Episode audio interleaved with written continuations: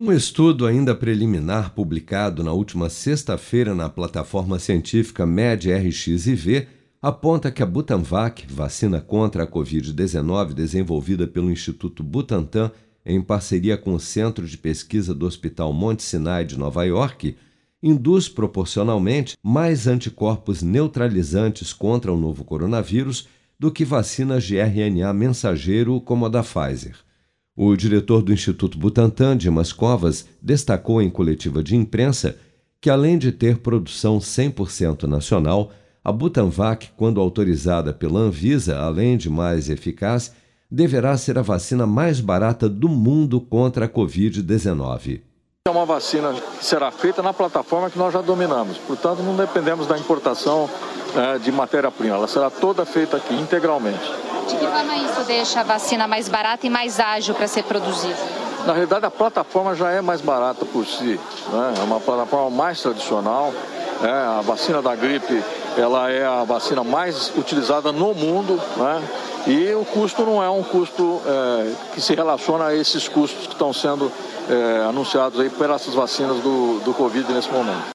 Dados do Programa Nacional de Imunização apontam que até amanhã desta terça-feira, 165.309.124 pessoas, ou 77,5% do total da população do país, já haviam recebido a primeira dose de vacina contra a Covid-19, sendo que destas, 149.930.873, ou 70,3% dos habitantes do Brasil, também já foram imunizados com a segunda dose ou dose única contra a doença.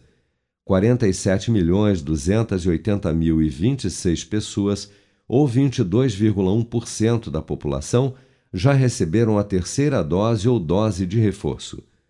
Segundo os totais de diagnósticos confirmados e óbitos por Covid-19 reportados pelas secretarias estaduais de saúde ao Ministério da Saúde, o Brasil registrou nesta segunda-feira 77.947 novos casos e 284 mortes por Covid-19 no período de 24 horas, elevando para 627.138 o total de óbitos relacionados à doença desde a primeira morte confirmada em março de 2020.